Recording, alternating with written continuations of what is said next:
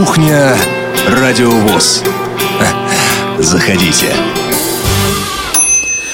Здравствуйте, дорогие друзья, уважаемые радиослушатели. Это «Кухня Радиовоз». Меня зовут Игорь Роговских, за режиссерским пультом Иван Черенев.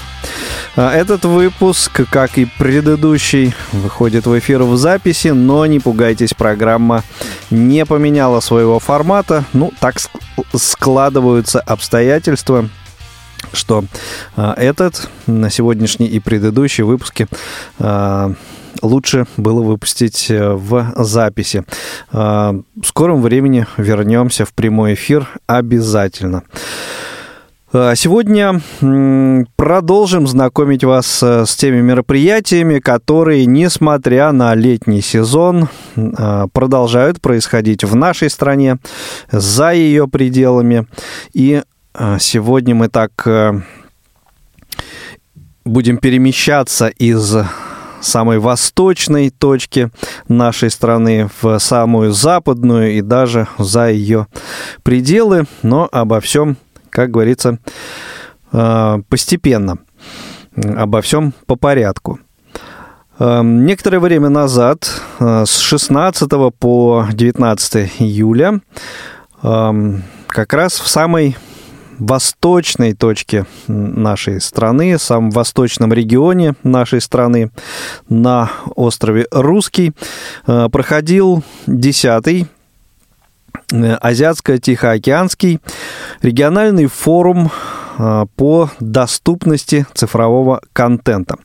На нем присутствовал Анатолий Попко в качестве приглашенного гостя, спикера Анатолий там был. И э, в телефонном разговоре Толя рассказал э, о своих впечатлениях э, об этом мероприятии, ну и вообще, э, в первую очередь, конечно, о мероприятии в целом. Э, и сейчас мы с вами это интервью будем слушать. Э, первый мой вопрос Анатолию был как раз, э, точнее, не вопрос, а просьба рассказать о мероприятии в целом. А, вообще это международная инициатива, и есть во-первых, такие форумы по управлению интернетом проводятся на национальном уровне. У нас есть свой российский форум, он так называется RIGF, Internet Governance Forum, вот так вот, РИГФ. Есть э, региональные, ну, например, вот тот самый Азиатско-Тихоокеанский региональный форум по управлению интернетом. Есть, например, европейский, он называется EuroDIC, да, European Discussion on Internet Governance, европейская такая дискуссия по управлению интернетом, ну и всякие разные другие, американские и все прочее. И, наконец, есть Global IGF, глобальный э, форум по управлению интернетом. Там уже съезжаются представители разных организаций со всего мира. Значит, в этот раз во Владивосток приехали больше 300 человек из 50 стран. Это вот 100 спикеров, которые на три дня значит, проводили там и панельные дискуссии, ну и какие-то такие более кулуарные беседы. Наверное, это можно назвать панельные дискуссии, да, или, соответственно, круглые столы, посвященные тем или иным вопросам. Какого уровня организации там представлены? Вообще для меня это было новостью, потому что я, ну вот в интернет-то что называется, хожу регулярно по каждому поводу, но никогда не сталкивался с организациями, которые занимаются управлением интернетом. Все знают, например, .ru. Это наш национальный домен. И, кстати говоря, .rf. Вот этому домену .ru исполняется в этом году 25 лет, а .rf, соответственно, 10. Я почему о них заговорил? Потому что координационный центр вот этих самых доменов, национальных доменов РУ и РФ – выступал организатором этого всего а, мероприятия. Надо сказать, что вот эти вот форумы Азиатско-Тихоокеанского региона по управлению интернетом, они проводятся в самых разных городах. В России он проводился впервые. А, дело в том, что есть повестка дня, то есть есть ключевые вопросы управления интернетом, вот самые важные, самые такие жизненно значимые. И вот один из этих вопросов и состоял в доступности цифрового контента для людей с различной инвалидностью. И, соответственно, ко мне обратились организаторы и спросили, знаю ли я кого-нибудь, какого-нибудь российского эксперта, который мог бы рассказать о том, что происходит в сфере доступности интернета вот здесь сейчас в России. Была организована отдельная панельная дискуссия на эту тему. И, э, ну вот, я был один из присутствующих спикеров, что называется, живой пример тому, наш покойный Степан Иванович. Да? То есть я выступал в качестве человека, который, ну вот, кровно, лично и непосредственно заинтересован в доступности интернета. Ну и кое-какое отношение к доступности этого интернета имеющий. Чего? Я рассказывал о стандарте по доступности цифрового контента, который а, вот мы с коллегами, с Анатолием Камыниным, Владимиром Давыденковым, Александром Зеленовым и двумя коллегами из Банка России, это Юрий Бажор и Виктория Рудницкая, вот это авторский коллектив, ну и ваш покорный слуга тоже в некотором смысле, перевели а, международный документ Web Content Accessibility Guidelines 2.1 и оформили его а, в соответствии с требованиями российского законодательства. То есть вот этот крупнейший ведущий международный документ становится единицей нормативно-правового регулирования Российской Федерации. И по этому показателю мы с вами, дорогие друзья, то есть вот Российская Федерация почти дотянулась до Пакистана и Непала. Они сделали то же самое, только раньше о чем было интересно узнать. Ну и вот в рамках этой панельной дискуссии как раз и обсуждалось, а какие есть проблемы, с, как, с какими проблемами сталкиваются люди с инвалидностью, потому что вообще ООН воспринимает Организация Объединенных Наций, да, ну его довольно, на мой взгляд, справедливо, воспринимает а, людей с инвалидностью как самое большое меньшинство в мире. А, дело в том, что нас с вами, слепых и слабовидящих, глухих и слабослышащих, колясочников и прочих людей с различными нарушениями очень-очень много, почти 10%. И очень было бы важно создать для мирового сообщества. Это не для нас с вами только, да, для нас с вами это, понятно, важно, но это вот важность, она и мировым сообществом разделяется. Создать такие условия, в которых мы могли бы с вами полноценно, полновесно использовать интернет. Это очень важная мысль потому что, ну, вот вопросами доступности, понятно, занимаются в просвещенных Европах и Америках. Мы сами знаем этот раздел 508, сами знаем некоторые, так сказать, даже вот эти вот европейские нормативно-правовые акты, в соответствии с которыми, ну, вот такие компании, как, например, Apple, ровно, кстати, 10 лет назад сделала доступным iPhone. И вот тоже эта тема затрагивалась, ну, такие вот конкретные темы затрагивались, э, в том числе в этой дискуссии и, ну, вот эти специалисты, эксперты понимают, что и Apple, и какой-нибудь Google, и все остальные компании, которые сейчас занимают все более и более важные позиции именно в сфере адаптивных технологий, если хотите, да, они это делают не потому, что они такие хорошие и добрые, не из любви к людям с инвалидностью, а под жестким нажимом со стороны государства. И вот мы сейчас где находимся вот на этой шкале? У нас с вами в России появляется национальный стандарт по доступности цифрового контента. Он проходит этап утверждения и появится в первом квартале 2020 года, он вступит в силу. Но это вообще не означает, что интернет и другой цифровой контент сразу станет доступным. Потому что стандарты, как мы сами понимаем, даже ГОСТы, да, имеют добровольный характер применения.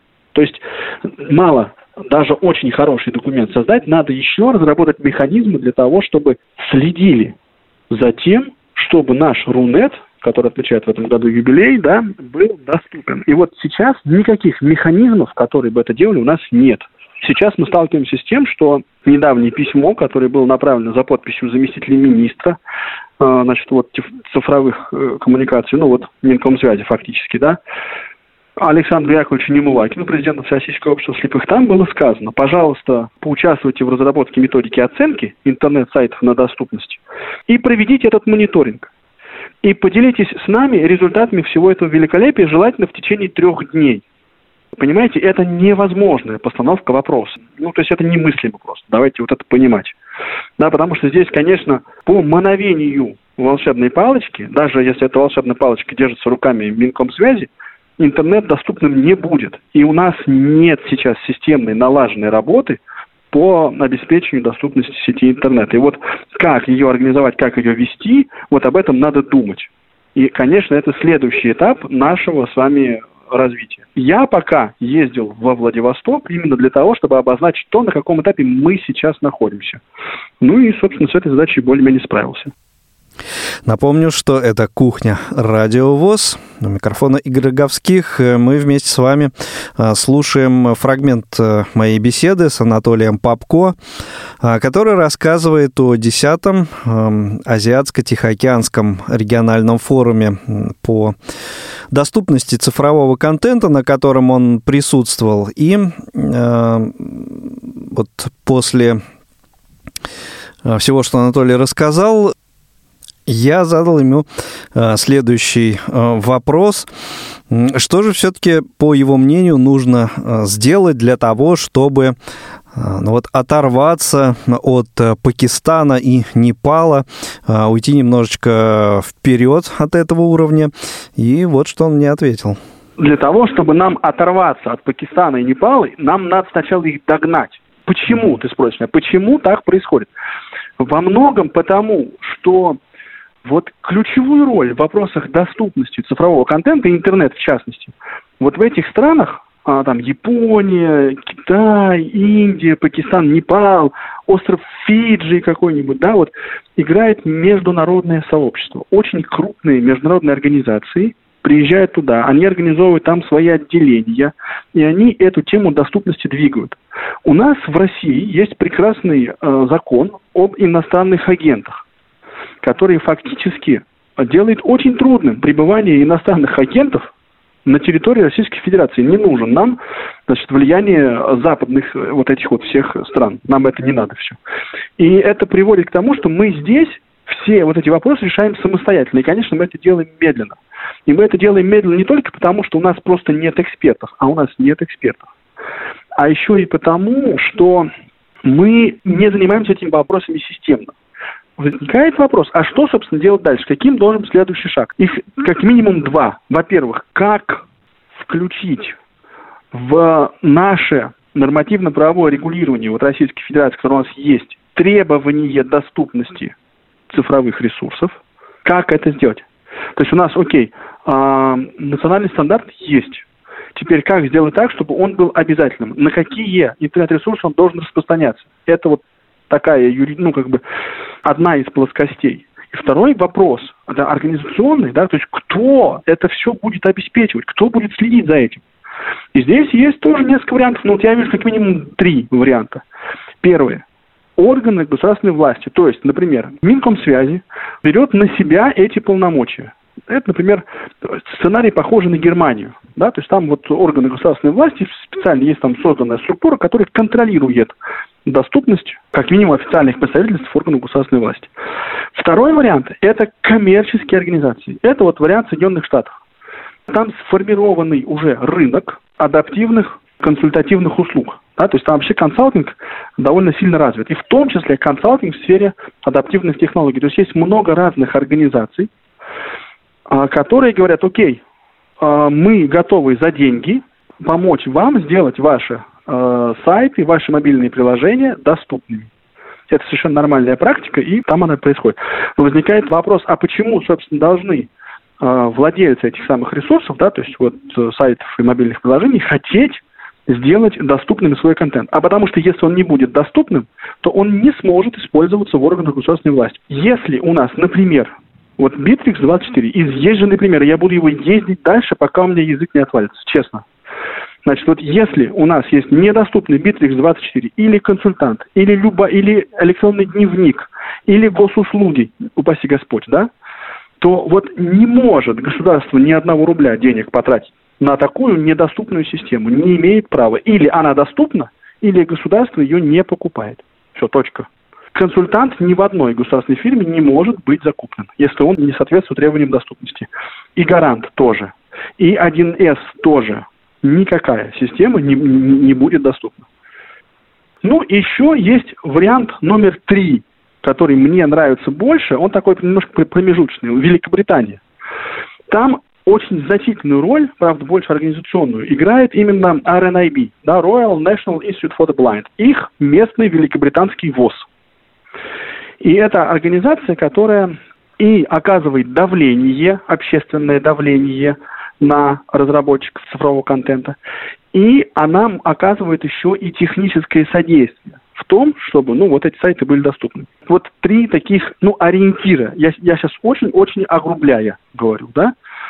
Если Всероссийское общество слепых хочет взять на себя эту работу и может, у нас есть целый, не боюсь слова, институт, который, вообще говоря, мог бы этой работой заняться. Если э, значит, нужно создать другие учреждения, окей, давайте это делать. Это рынок, за это, вообще говоря, можно брать деньги. Если эту работу будет делать Минкомсвязи, да, тогда, соответственно, они будут отвечать за то, чтобы, ну, такой типа Роскомнадзор своеобразный, да, такой вот. А почему у вас недоступен сайт? А, вот ай-яй-яй. Или мобильное приложение. Да, может быть и так.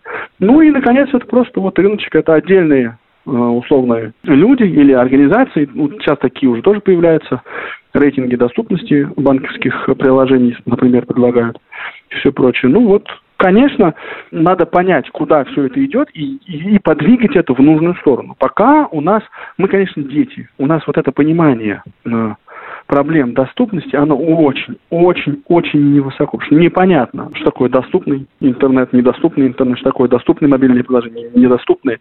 И это непонятно не только там условно чиновникам, да, Дмитрию Медведеву, Дмитрию Анатольевичу, да, например, вот когда я с ним общался, у него у него есть понимание важности проблемы, но у него нет понимания содержания проблемы. Да, то есть он не что такое доступный. Как это вообще все? Что это такое? Понятно, что это нужно, но как это работает, понимания нет. Этого понимания нет еще у многих наших коллег, скажем так, у которых оно должно бы быть. Да, я имею в виду как раз тех людей, которые экспертно или так или иначе от лица э, инвалидов по зрению высказываются. Вот нам это понимание нужно, вот, но, естественно, от, даже от э, ну, от осознания проблемы до ее решения лежит дистанция огромного размера. Ну и еще один небольшой фрагмент моего разговора с Анатолием Попко мы сейчас послушаем. Напомню, э, что Анатолий некоторое время назад э, посетил 10-й Азиатско-Тихоокеанский региональный форум по доступности э, цифрового контента. И вот об этом мероприятии в телефонном разговоре мне рассказал, э, и эм, ближе к концу нашего разговора я попросил Анатолия поделиться все-таки личными э, впечатлениями о мероприятии, чем он, собственно, какими эмоциями, впечатлениями обогатился в эту поездку. Вообще я туда ездил один. У меня не было никакого сопровождающего. И я пришел к выводу, что это возможно, да, совершенно, то есть вот начиная от э, московского метрополитена и службы сопровождения Аэроэкспресса и там аэропорта Домодедово, да, и заканчивая вот всем перелетом 9-часовым, потом службами сопровождения Владивостока и с размещением себя, проживанием себя, перемещением себя по кампусу, да, то есть это все эти проблемы решаемые. Поэтому, если кто-нибудь вдруг, ну вот из наших слушателей размышляет еще, а над, можно ли выйти из дома, взяв в руки трость, да, и дойти до ближайшего магазина, я вам скажу, что можно. Можно и до магазина дойти, и в Владивосток обратно слетать. Это, конечно, не ахти какая новость, но для меня это еще раз прямо, э, ну, так прозвучала эта мысль, решаемые, все вопросы решаемые, надо хотеть их решать. Я познакомился с очень многими ребятами-волонтерами, да, что было очень приятно, узнал, как, чем дышат, что называется, студенты Дальневосточного федерального университета. Очень много прикольных людей с ними прям, ну, то есть есть о чем поговорить, что называется. Вообще говоря, меня пригласили. Для меня это важный момент. Почему? Ну, мне вообще кажется очень полезным много раз говорить о том, что проблема цифровой доступности, проблема доступности цифрового контента, она важна и нужна. И на мировом уровне она признается. Ну и я в данном случае был экспертом, страновым экспертом, которого позвали за счет организаторов. То есть мне оплатили и проживание, и билеты туда-обратно. Билет я покупал за свой счет, я надеюсь, что мне стоимость этих билетов компенсируют. Они прям стоят дорого, я вам скажу. Вот. Ну и да, ну я с удовольствием, например, пригласил на эту сессию а, Сергея Космина. Да, это сотрудник Приморской краевой библиотеки для слепых. Я рад был увидеть Зою Полякову, да, то есть многие тоже знают, э, люди в нашем сообществе известные. Я обращался даже к представителю Приморской краевой организации ВОЗ Дмитрию Поташову, но вот он, к сожалению, не смог ни сам поучаствовать, ни кого-то на это мероприятие направить. А жаль, потому что в общем и целом, ну, довольно представительное такое было э, сообщество. Мне опять же нравится то, что вот эта мысль тоже неоднократно звучала у выступающих, да, то есть двигать интересы слепых, да, вот эту всю доступность, должны те самые люди с инвалидностью. За а, доступность очень полезно бороться людям с инвалидностью, потому что вот это принцип person on the stage, да, то есть это человек, который выступает со сцены, говоря о доступности, вот он сам должен быть лично в этом заинтересован, потому что тогда это производит впечатление, когда разработчики ни в чем не повинные, да, они видят перед собой человека, которому реально жизненно важно, добавят они 8 цифр к своей кнопке или нет, будет кнопка подписана или нет. Вот тогда это производит впечатление, и они понимают, что, в общем-то, они так значимы, вот это вот их затраты на то, чтобы на, на, написать 8, 10, 20 дополнительных символов, да, внести в свой код программный, это гораздо менее важно, чем тот эффект, который слепые, слабовидящие, глухие, слабослышащие и прочие люди с инвалидностью получают в результате. И много таких хороших, полезных слов, в общем, там прозвучало. Вот что называется в сухом остатке, все-таки я понимаю, что нам с вами, уважаемые слушатели, вот лично каждому из нас нужна эта доступность. И вот мы сами должны шевелить пальцами для того, чтобы эту доступность получить. Столкнулись с недоступностью в интернете, напишите в поддержку. Напишите в социальные сети, напишите разработчику. Не, ну, не надо сразу скандалить и бить по башке, да, сразу кричать, что убогих инвалидов обижают, ай-яй-яй. Нет. Давайте мы будем пытаться наладить какой-то конструктивный диалог. Опять же, становитесь разработчиками. Сейчас миллион возможностей для того, чтобы самореализоваться на очень-очень высоком уровне. Берите компьютер, изучайте. Есть система управления контентом доступна, есть тьма тьмущих курсов. Ну, пожалуйста, научите, учитесь кодировать. Если вам это, в принципе, интересно, если у вас есть дети, там, или племянники, или знакомые, которые вот в эту сферу погружены, ну, берите и терзайте. Это сейчас все очень-очень доступно. Ну, как-то вот э, гражданская активность, вот что, мне кажется, ну, такая конструктивная. Вот, мне кажется, она важна. Давайте вот я сейчас еще одну мысль скажу вопрос регулирования доступности цифрового контента поднимается в мире уже 20 лет. 20 лет, с 99 -го года в Великобритании эти вопросы начали регулироваться. Мы сейчас только-только вот, э, ну, почесываем, да, вот эту вот поверхность этой странной какой-то непонятной для нас темы. И, конечно, если Всероссийское общество слепых не возьмет на себя эти функции, эти функции или возьмет на себя органы государственной власти, или другие общественные организации. А Всероссийское общество слепых будет опять переживать, почему у нас отъедают наш функционал, почему мы сужаемся, почему мы не интересуем молодых инвалидов. Вот поэтому. Вот поэтому мы не интересуем, мы, общество слепых, не интересуем молодых инвалидов.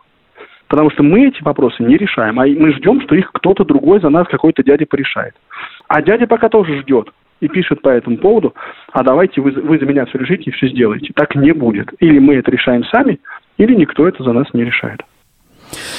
Итак, это «Кухня Радио ВОЗ». Слушали мы сейчас с вами интервью с Анатолием а, Папко, который рассказывал о посещении 10-го Азиатско-Тихоокеанского регионального форума по доступности цифрового контента. Форум состоялся, проходил с 16 по 19 июля текущего года много, много интересного, э, как мне кажется, прозвучало в этом интервью. Кстати говоря, его в полном объеме я имею в виду это интервью, вы сможете услышать на предстоящей неделе в рамках программы «Доступная среда» в эфире «Радио ВОЗ». Следите за нашими анонсами. Ну, а мы переходим к следующей теме и из восточного региона перемещаемся через всю страну на запад нашей Родины. Эм, наш общественный корреспондент в Калининграде эм, Едгар Шигабудин э, рассказал о турнире по настольному теннису для слепых, по шоу-дауну, э, который 26 июля, э, в день первого эфира этого выпуска программы, стартует в латвийском городе Лиепая. А, давайте послушаем а, рассказ Едгара. Сначала я бы хотел а, исправить некоторые ошибки, которые допустил в предыдущем выходе на радио ВОЗ, подводя итоги Кубка в городе Кумертау. Я ошибся, называя девушек, которые заняли призовые места в абсолютном зачете.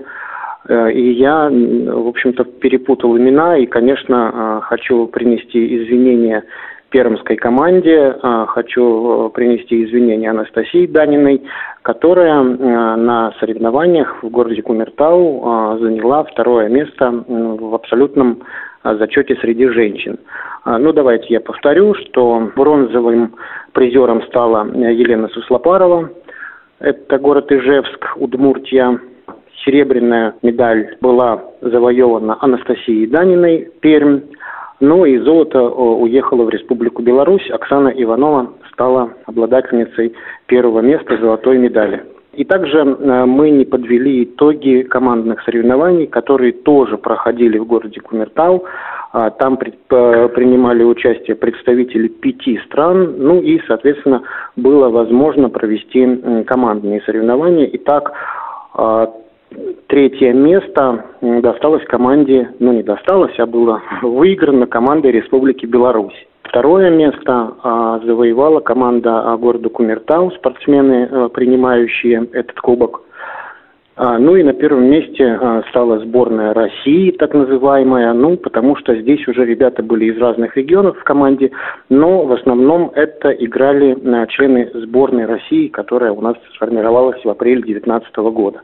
Они стали победителями командного первенства во время розыгрыша кубка в городе Кумертау. А, ну и из Кумертау мы перемещаемся в Латвию. Здесь 26 июля а, в городе Лепой открывается большой международный турнир по настольному теннису «Спорт слепых». Представители 11 европейских а, государств принимать участие в розыгрыше. Всего 65 спортсменов. Отрадно то, что в соревнованиях будут, будет принимать очень большая, такая внушительная, я бы сказал, а, делегация из нашей страны. Много россиян приехало, 15 человек, а, среди них члены сборной России, ну и все наши спортсмены, в общем-то, которых мы хорошо знаем, они участвовали, и вот некоторые из них участвовали и в Кубке в Кумертау, о котором мы говорили немножечко раньше, также участники янтарного сета. А, которые принимали участие вот в феврале у нас в Калининграде. Ну, многие-многие ребята, имена которых а, всем известны, и а, за играми которых мы будем следить, за кого мы будем, собственно, и болеть. Также присутствует дружеская, братская нам команда Республики Беларусь, тоже с чемпионом Белоруссии во главе. Очень много известных европейских игроков. Уровень мастерства очень высокий. А, уровень мастеров. Соревноваться ребята будут, ребята и девушки будут на пяти столах, а, будут работать а, пять судей одновременно. И очень отрадно то, что в Лепою для судейства вот такого высокого европейского турнира была приглашена и наша россиянка, судья из Российской Федерации, из города Твери Ирина Владимировна Борисова. Ирина Владимировна вообще большой мастер, она очень э, серьезно занимается продвижением тенниса слепых и у себя в регионе, и в стране в целом. Ну и вот ей оказано такое доверие высокое а судить на крупном европейском турнире. Это подчеркивает то, что Ирина Владимировна действительно ну, большой специалист. И мы, конечно, э, очень гордимся тем, что она э, сегодня там.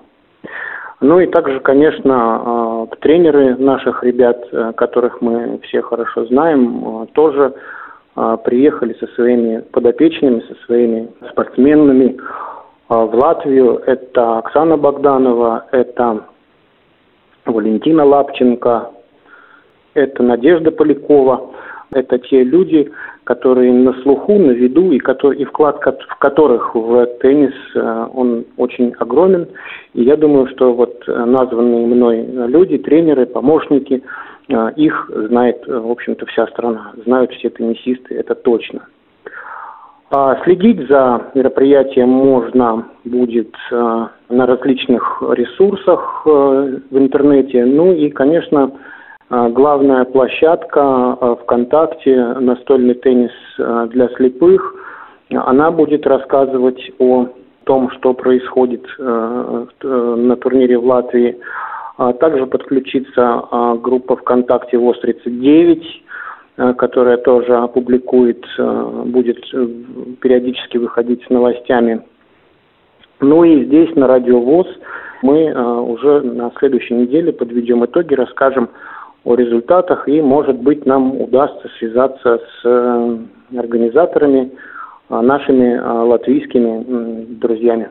Конечно, мы ожидаем, что наши ребята покажут очень высокие, высокие результаты. А, у нас есть бесспорные лидеры, и эти лидеры имеют уже опыт игр в Европе. Это, конечно, чемпион России Владимир Поляков, это, конечно, Владислав Лапченко, это очень молодая теннисистка из Перми Анастасия Данина. Но, правда, для нее это, наверное, первый международный турнир. А, но, тем не менее, а, мне кажется, вот как я наблюдаю за развитием спортсменов наших, мне кажется, что у нее есть потенциал. А, конечно, Игорь Болицкий а, из Твери тоже может а, показать хороший результат. Но, в общем-то, команда очень сильная, представители России. Я знаю, что там есть ребята из Ингушетии, которые тоже очень хорошо набирают обороты и которые тоже, я надеюсь, вот на таких, на такого рода европейских уже соревнованиях а, пусть хоть выступают, может быть, в первый раз, но вполне себе могут претендовать на а, хорошие результаты. Но, конечно, ставки а, тут уж, я думаю, пусть никто на меня не обидится. Конечно, это Владимир Поляков, Владислав Лапченко и Игорь Болицкий. А также из девушек Марина Галузова, несомненно, в числе лидеров. Ну и помимо наших россиян, у нас есть наша, я уже сказал, братская команда Республики Беларусь. А, и там а, тоже очень достойные ребята, и среди них а, победитель турнира в Пизе, который прошел в мае месяце, Сергей Шкибель, это чемпион Белоруссии. Он принимал участие и в янтарном сете зимой в Калининграде. Конечно, Сергей Шкибель тоже, мы думаем, покажет высокий результат. Ну, если человек оказался победителем турнира в Пизе, это, в общем-то, очень высокий турнир. А фаворитами турнира традиционно, конечно, считаются финские спортсмены, но мы видим и польскую команду а, с очень известными громкими именами, которые тоже могут преподнести а, сюрпризы. Да, в общем-то, делать прогнозы достаточно сложно, потому что все растут, все тренируются, все играют. Ну и, конечно, хоть не люблю на это уповать, но доля везения тоже здесь играет а, большущее значение, и поэтому э, просто будем наблюдать за турниром, просто будем а, болеть за россиян. И, конечно, наслаждаться, ну и увидим результаты, увидим результаты и обязательно о них скажем нашей аудитории, расскажем. И я еще раз повторю, что наблюдать за всем можно будет вот а, настольный теннис для слепых группа ВКонтакте, ну и э, ВОЗ-39 тоже подключиться. Мы опубликуем э, ссылку на очень мощная информационная поддержка э, в Латвии, и там будет, э, как обещали организаторы, прямо в режиме онлайн меняться картинка, то есть э, выкладываться результаты и формироваться, в общем-то, полная картина, как что происходит, как люди играют, кто выигрывает, кто проигрывает. Ну, в общем, Вся информация а, у нас будет, и мы обязательно ею будем делиться. А, и в конце хочу презентовать, буквально вчера был открыт новый сайт showdownrussia.ru. Этот сайт призван нести всю информационную нагрузку о нашем российском теннисе. А, у нас много различных информационных ресурсов теннисных, но вот а, наши активисты, инициаторы продвижения нашего вида спорта э, задумали э, открыть такой сайт, где тоже будет, конечно, много информации. Но будем наблюдать за этим сайтом и будем всячески его поддерживать. Конечно, сейчас это дело молодое, буквально только вчера он был презентован. Поэтому я думаю, что тем, кому интересно, тем, кому это нужно, обязательно его найдут. showdownrussia.com немножко прервалась э, в концовке интервью связь у нас с Едгаром. Эм, сайт, адрес сайта showdownrussia.ru кто не расслышал. Да, конечно, будем болеть за наших спортсменов, э, держать за них кулаки. Э, что касается спортивных трансляций, спортивной информации и соцсетей. А, вот еще что хочу вам сейчас сказать. А, совсем немного времени остается у нас до начала, до возобновления а, замечательных трансляций с тифлокомментарием спортивных мероприятий в эфире Радио ВОЗ. Так вот, информацию о предстоящих трансляциях и о том, кто будет комментировать эти, эти матчи а, вы также сможете найти а, в соцсети ВКонтакте на страничке Федерации слепых футболистов. Прямо по поиску так и находите эту группу Федерация слепых футболистов. Там вся эта информация тоже будет э, размещена. Помимо того, что в наших анонсах, разумеется, вы все это сможете найти оперативно. Но эм, помимо этого э, в группе Федерации слепых футболистов планируется вывешивать различного рода голосования, кого из э, тифлокомментаторов на наших трансляциях вы хотели бы слышать чаще, ну и что-то подобное в этом роде.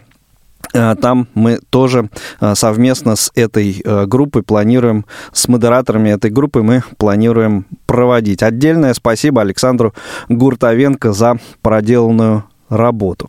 Ну и э, вот еще на какой момент э, хотел обратить ваше внимание. Э, в архиве нашего сайта www.radiovoz.ru в разделе программы э, не так давно появилось два раздела э, которые постепенно пополняются. Два новых раздела. Это э, инклюзивный радиотеатр «Резонанс» представляет.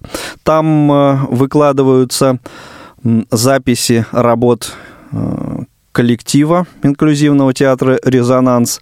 И не так давно этот э, архив пополнился еще одной записью. И также раздел фестиваля «Пространство равных возможностей», который проходил в КСРК ВОЗ в апреле текущего 2019 года. Так вот, раздел фестиваля, работ, показанных э, в рамках этого фестиваля, тоже э, последние дни э, заметно пополнился. Вот кому э, интересны эти работы, э, обратите, пожалуйста, на них внимание.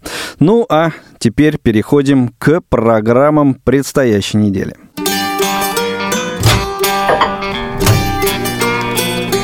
Кухня Радиовоз. Заходите.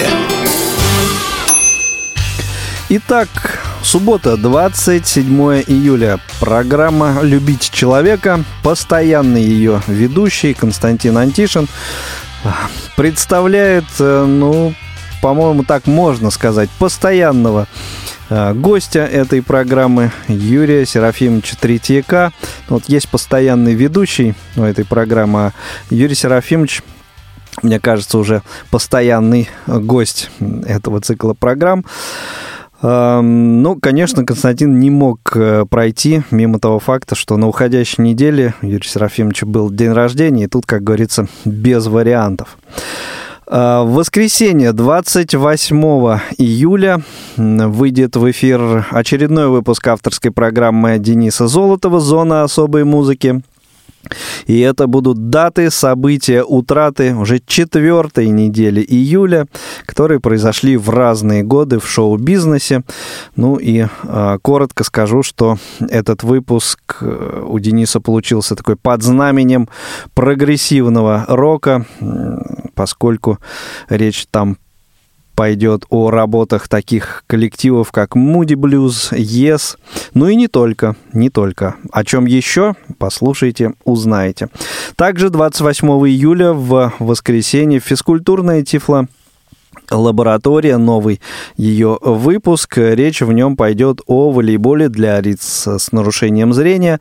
Именно по этому виду спорта прошел э, турнир не так давно э, в рамках молодежного открытого молодежного э, форума «Будущее за нами», который проходил в Тюмени. Об этом, кстати говоря, на уходящей неделе подробно рассказывали наши коллеги из Тюменской студии в своей программе Тюменский добровоз. Э, кому интересно, в архиве, пожалуйста, заходите, слушайте.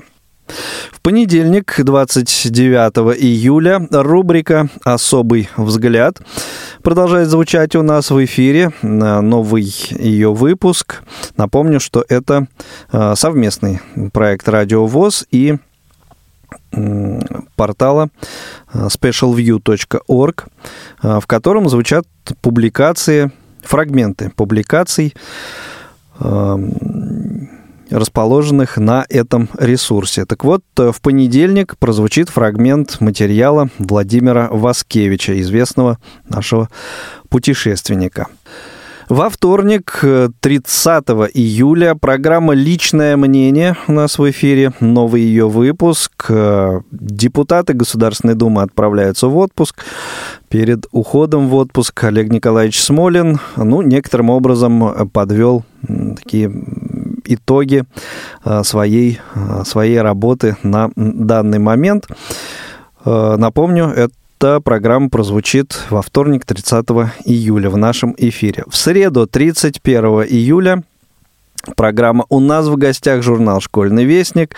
Очередной ее выпуск. Э, в нем будут представлены материалы издания за апрель этого года. Также э, в среду, 31 июля, программа «Доступная среда», которую я сегодня упоминал уже, и в ней прозвучит э, полностью интервью Анатолия Попко, его рассказ о а, его рассказ об участии а, в 10-м Азиатско-Тихоокеанском региональном форуме по а, доступности цифрового контента. Четверг, 1 августа. 60 минут вне игры. Программа в прямом эфире должна прозвучать, но пока, пока под вопросом. Не могу э, сказать точно по расписанию. Она должна э, выйти в эфир. Что будет на самом деле, следите за анонсами. Ну и в пятницу, 2 августа, э, программа Паши Рудини «Щирая размова». Напомню, что не так давно программа с четверга переехала на пятницу, так что постоянные ее слушатели имейте это э, в виду. Теперь Паша у нас по пятницам э, в эфире. Также в пятницу, 2 августа, новый выпуск программы «Избранные материалы» звукового журнала «Диалог». Главный редактор этого издания Ирина Николаевна Зарубина представляет обзор четвертого номера э, журнала за 2019 год. Это будет первая часть этого обзора.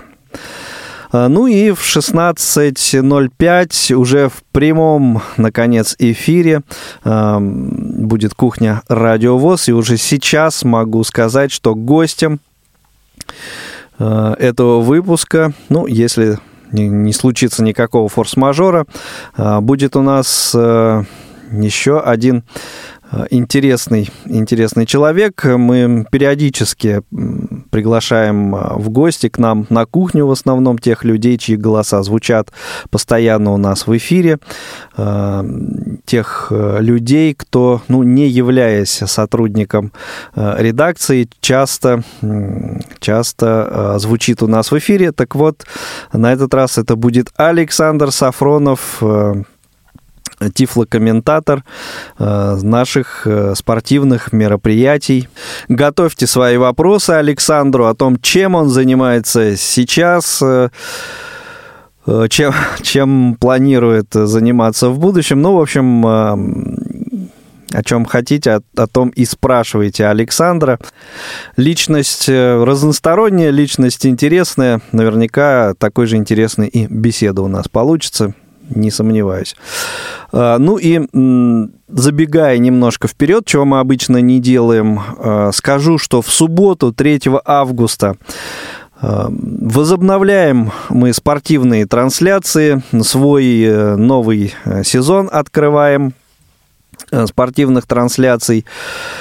И начнутся они большим спортивным вечером в субботу 3 августа в 18.55 э, это произойдет, э, а в 19.00, соответственно, э, уже начнется прямая трансляция матча четвертого тура РПЛ «Спартак-Динамо». Вот так получилось, что э, именно матчем этих же э, команд начинали мы в прошлом году. Правда, это было э, чуть позже, это было ближе к концу августа, если я ничего не, не путаю. Но сейчас это будет 3 августа, и тем не менее вновь футбольный матч «Спартак-Динамо» и переполнен стадион и так далее. Комментировать эту встречу к нам придет Роман, нет, не Мазуров. Роман Мазуров будет, но немного позже. Роман Ваген, а, человек, который а, хорошо известен а, слушателям Спорт FM, YouTube канала The Bestology, ну и вообще личность неординарная. Так вот, именно он придет комментировать эту встречу. И в 21 час 25 минут того же дня, суббота, 3 августа, мы продолжим э, большой спортивный вечер, и это уже будет э, матч э, команд Краснодар и Зенит, который для вас прокомментирует Вячеслав Илюшин, которого вы все хорошо помните по предыдущему сезону. Один из наших, точнее ваших, в том числе любимых комментаторов у нас в эфире. Вот такие программы ждут вас на предстоящей неделе. Не пропустите. Ну, а если пропустили, э, тоже, тоже ничего страшного. Тут же появляются эти программы в нашем архиве, в нашей подкаст-ленте. Заходите, слушайте в удобное для вас время. Правда, вот прямые трансляции спортивных мероприятий, конечно, наверняка интереснее слушать в режиме онлайн, что называется. Ну и осталось у нас еще несколько минут, чтобы послушать еще одно небольшое интервью и э, небольшую музыкальную композицию. Дело в том, что некоторое время назад интернет-пространство взорвал э, видеоролик, э, в котором музыкант играет на горящем пианино. Инструмент э, находится на берегу Финского залива, и, в общем, чем э, этот видеоролик э, оказался интересен для нас? Да тем, что э, музыкант, который играет на этом пианино, никто иной, как Данил Большаков, лидер коллектива Даниэль Дефо из Санкт-Петербурга, коллектива незрячих музыкантов. Несколько раз они бывали уже у нас э, в редакции, в студии. Ну и наверняка, э, по крайней мере, по этим эфирам все вы Данилу э, должны хорошо помнить. Так вот, поинтересовались, поинтересовался я у Данилы, собственно, чья была эта идея, как, собственно, его угораздило сняться в этом ролике. Вот предлагаю наш э, с Данилой разговор сейчас послушать. Эта идея пришла к знакомому режиссеру Алексею Баченин. Его идея, э, я об этом узнал уже от своих друзей, которые мне предложили поучаствовать в такой грандиозной съемке. Вот. Они вообще с тобой замыслом, сутью этой идеи как-то поделились, рассказали, в чем они видят э, глубинный смысл вот этой акции, этого видео? В принципе, этот человек хотел давно снять какой-то перформанс с горящим пианино, у него была такая вот идея фикс, можно сказать.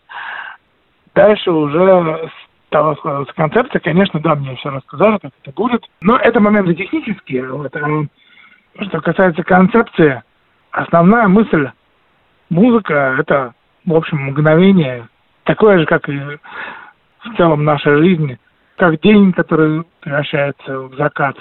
Сначала в сумерки, да, потом в закат.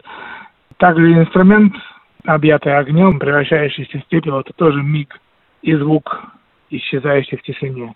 То есть вот какие-то такие ассоциации. Идея привлечь к этой акции пианиста, слабовидящего, это изначально идея продюсеров этого ролика была, или это уже средства массовой информации так подсуетились? Это вообще вся вот эта движуха насчет зрения, это все уже потом пошло от журналистов. В принципе, изначально никакой акции в этом контексте не планировалось абсолютно. Просто мои хорошие друзья мне предложили, хотел ли бы ты, ну, сказали, что, возможно, будет весело, опасно и так далее. Ну, я, конечно же, я не мог не согласиться. Дальше это уже как-то некоторые средства информации пытались пиарить. Ну, просто на моей странице в социальной сети ВКонтакте там рассказано о том, что я руковожу ансамблем Даниэль Дефо, ансамбль незрячих музыкантов. И от этого, видимо, они сложили. Хотя на самом деле первый самый сюжет э, на следующий же день, который я видел по телевизору, там просто было пианист из Петербурга сыграл на горящем пианино. Понятно. И еще один вопрос, который довольно активно стали обсуждать сразу же после появления ролика в сети. Инструмент, на котором ты играл, это тот самый уличный инструмент, э, который э, куда-то исчез с улиц Санкт-Петербурга, или это все-таки другой инструмент? это забавный момент. Сразу я развею все домыслы.